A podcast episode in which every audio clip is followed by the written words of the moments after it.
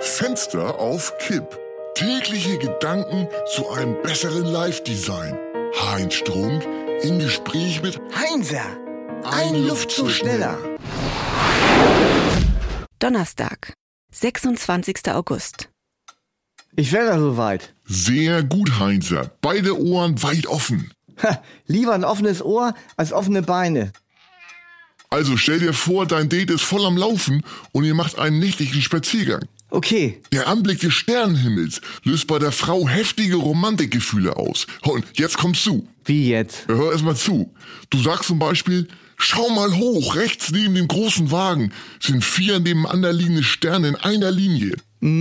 Also ist es wichtig, dass du immer wieder auf den einen Punkt deutest. Ja, ja. Für die erzeugten Gefühle ist es egal, ob das wirklich die Andromeda-Galaxie ist oder nicht oder irgendwas. Bitte nächster Tipp. Ein Clown, der seine Anziehung nur übers Witzigsein zu erzeugen versucht, geht meistens allein nach Haus. Mir ist nicht nach Witzen zumute. Aber eine Form von Humor, die immer ankommt, SMS, die scheinbar an den falschen Empfänger geschickt wurden. Ja, Mama, ich habe meinen Wollpulli an und meinen Schal. Und schon lacht die Frau und das Eis ist gebrochen. Mein Gott, wann bin ich endlich erlöst? Je kürzer die Sätze, desto attraktiver. Und Aussagen, die auf jeden Menschen zutreffen. Zum Beispiel, in jungen Jahren hattest du mal ein Missgeschick im Zusammenhang mit Wasser. Oder anderes Beispiel, du akzeptierst die Behauptungen anderer Menschen nicht ohne ausreichende Belege. Ich halt's nicht mehr aus.